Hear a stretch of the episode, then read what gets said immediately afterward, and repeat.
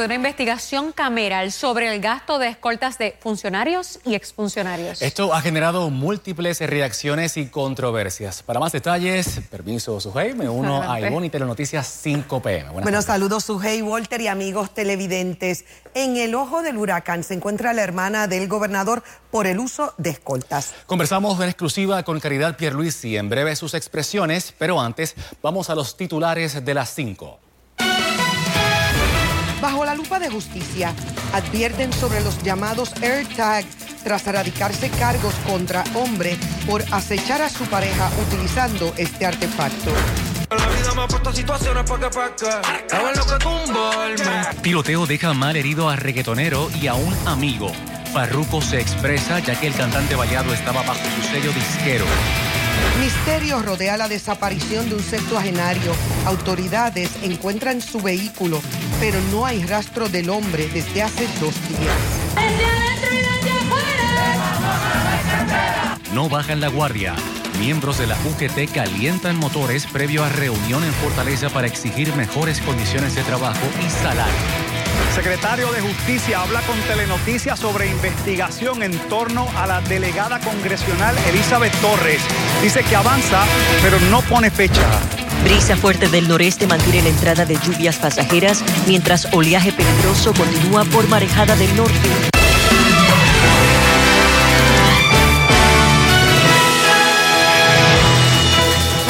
Departamento de Justicia ha radicado por primera vez cargos por violencia de género contra un hombre al que se le imputa haber rastreado y acechado a su expareja, valiéndose de la tecnología a través de un rastreador electrónico que se conoce como AirTag. Y la mujer se percató del rastreador porque cada vez que se acercaba a su auto, su celular emitía una alerta. José Esteves presenta nuestra noticia del día.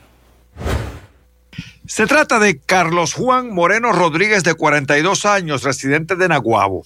A este se le radicó un cargo por maltrato en la modalidad de acecho contra su expareja por alegadamente perseguirla e intimidarla, utilizando el dispositivo conocido como AirTag, fabricado por la Apple.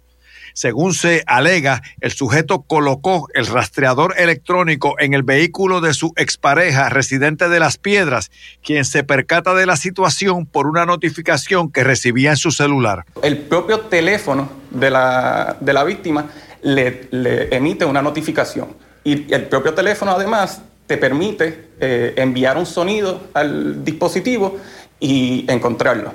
El sonido de esa notificación, sin embargo, es uno bajito que puede pasar por desapercibido si la persona está distraída en otros menesteres. En este caso, al acercar el celular al AirTag, se registró en la pantalla el número que identificaba el dispositivo. El fiscal Yerbolini explicó que esta es una tecnología sumamente barata. El dispositivo apenas si cuesta 29 dólares y tiene una batería que dependiendo del uso puede durar hasta un año. Si uno tiene el sistema operativo iOS de iPhone, pues el propio teléfono te va a alertar no obstante, si usted tiene un teléfono eh, Android, pues no le va a alertar automáticamente. Usted tiene que ir al Play Store, bajar la aplicación Tracker Detect y entonces escanear manualmente para ver si, si, tiene un dispositivo. Eso es lo que estamos exhortando a la ciudadanía. En este caso, el imputado que se enfrenta a una pena de tres años de cárcel está libre tras prestar una fianza de 20 mil dólares como saben, va a seguir sucediendo. El Departamento de Justicia va a iniciar una campaña de orientación a través de las redes y los medios para crear conciencia en la ciudadanía. Para Telenoticias, José Esteves. Pero les voy a compartir aquí un dato de orientación. Con la actualización nueva del iOS, que es para los teléfonos iPhone, se podrá utilizar funciones disponibles contra el acoso, tales como búsqueda de precisión. También emite una alerta con sonido y podría identificar si está siendo víctima de un seguimiento no deseado. También, por último, el ajuste del sonido que emite.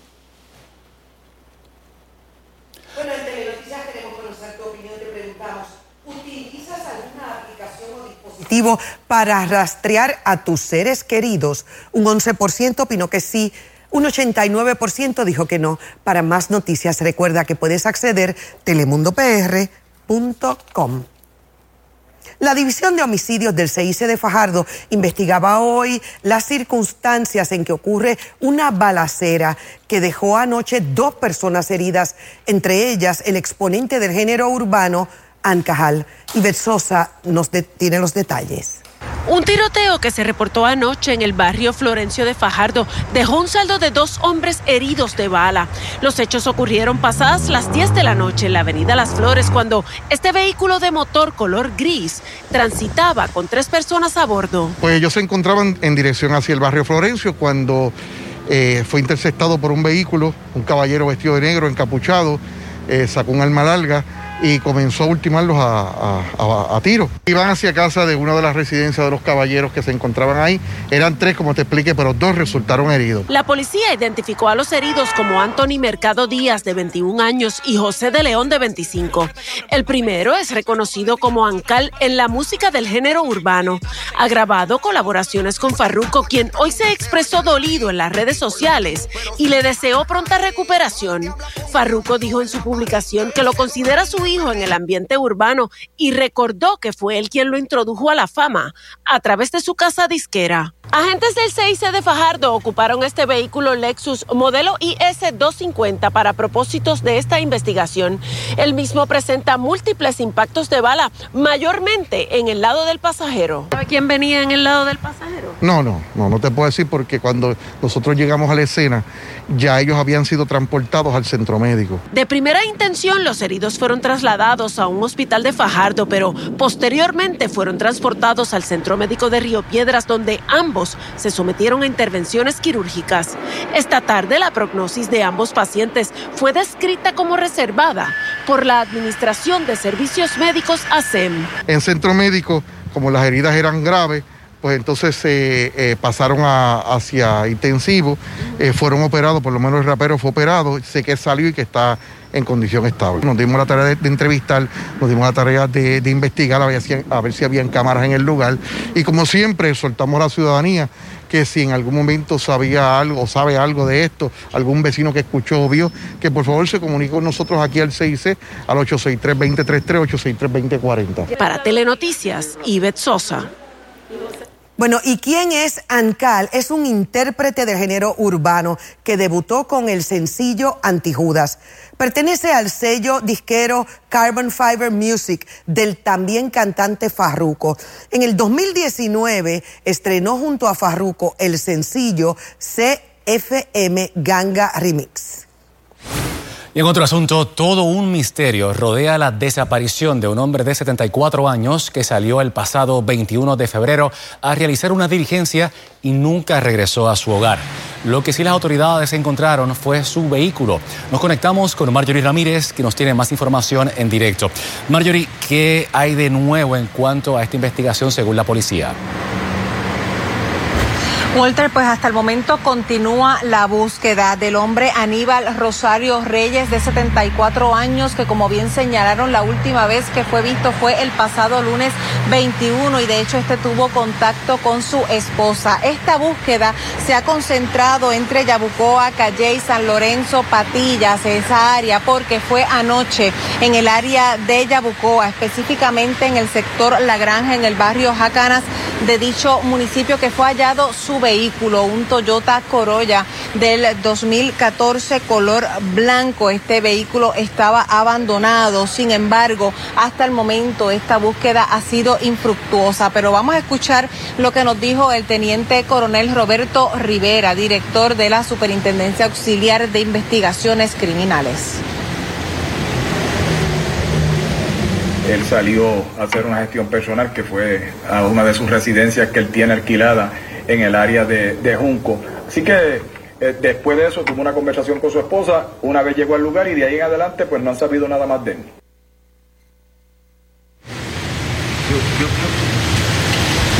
Mientras tanto, las autoridades le hacen un llamado a la ciudadanía a que continúen cooperando con las autoridades, llamando de manera confidencial al 787 al 343 2020. Ellos todavía han indicado que están buscando a esta persona de 74 años con vida.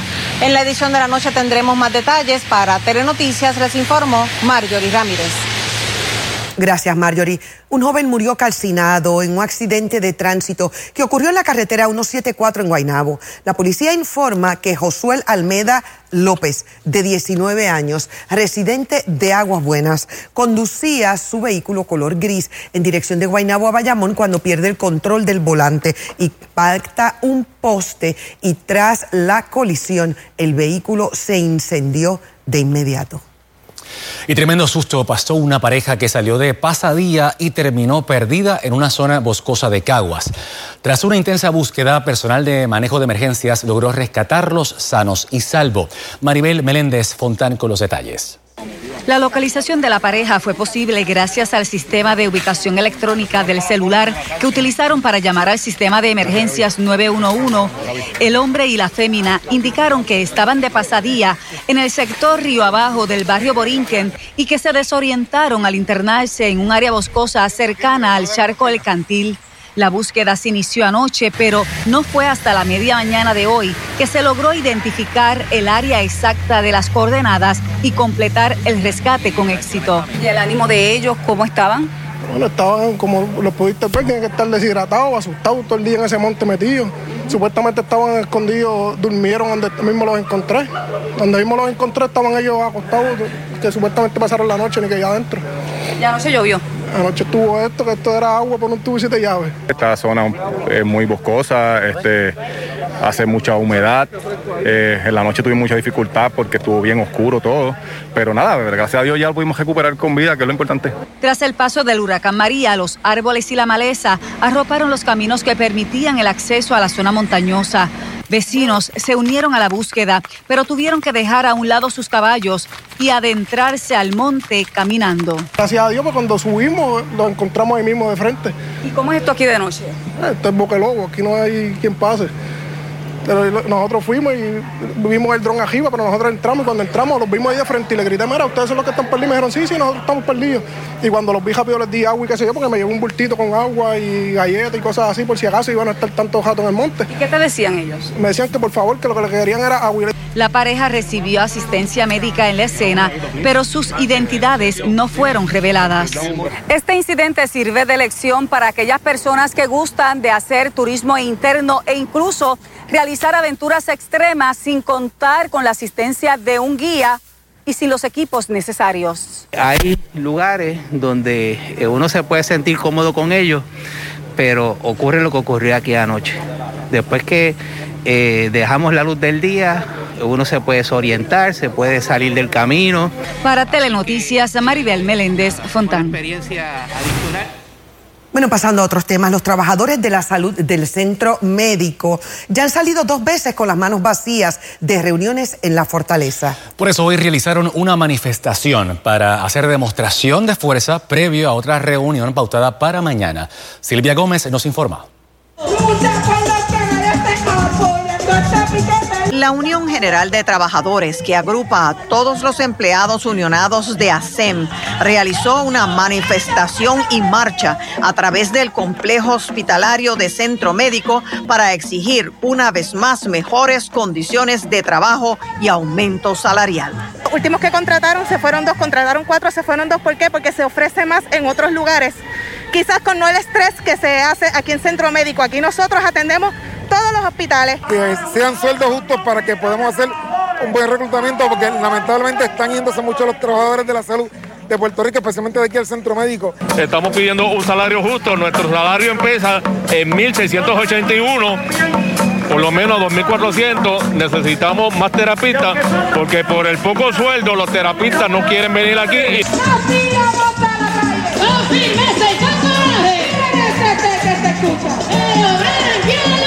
La Unión General de Trabajadores ya ha ido a reuniones en la fortaleza en dos ocasiones y ha salido con las manos vacías. Y el reclamo al gobierno, a la Junta de Control Fiscal es que declare la salud servicio esencial para que le brinde los recursos necesarios, para que pueda reclutar el personal suficiente, para que se pueda evaluar y reevaluar las escalas salariales para que puedan contratar ese personal y puedan retenerlo aquí en las diferentes áreas, que sean competitivos. Representantes de la Unión General de Trabajadores se reunirán mañana en la fortaleza a las 3 de la tarde con el asesor legal del gobernador y con los representantes de las distintas facilidades de salud para intentar llegar a un acuerdo satisfactorio para las partes. Para Telenoticias, Silvia Gómez. Ya solo días de la celebración de una vista cameral que investiga el millonario gasto en escoltas de funcionarios y exfuncionarios, la hermana del gobernador, Caridad Pierluisi, quien a su vez dirige la oficina del primer ejecutivo, dijo hoy que nunca ha solicitado la asignación de agentes de la policía para que la acompañen a las actividades públicas. La entrevistamos en exclusiva y aquí sus expresiones. ¿Te has sentido amenazada, su integridad, su seguridad o algo que...? Yo me la estoy enfocada en trabajar y yo en eso no me meto. Si es una decisión del DSP, asignarme a alguien, eso es una decisión de él y, y, yo no lo voy a discutir porque yo creo que la seguridad va por encima de cualquier otra cosa. Pero no ha solicitado usted personalmente. Yo no, nunca. El gasto en escoltas para funcionarios y exfuncionarios ha vuelto a ser tema de discusión y es investigado por una comisión de la Cámara de Representantes en momentos en que no hay suficientes agentes para patrullar el país. Tanto el gobernador como el presidente del Senado han defendido este destaque de policías, que el año pasado tuvo un costo de 4.4 millones, incluyendo 1.3 millones en horas extras. En el caso de la directora de la oficina del gobernador, el comisionado de la policía, Alexis Torres, explicó que ella no tiene escolta asignada nada, sino que la acompaña personal de seguridad de la fortaleza.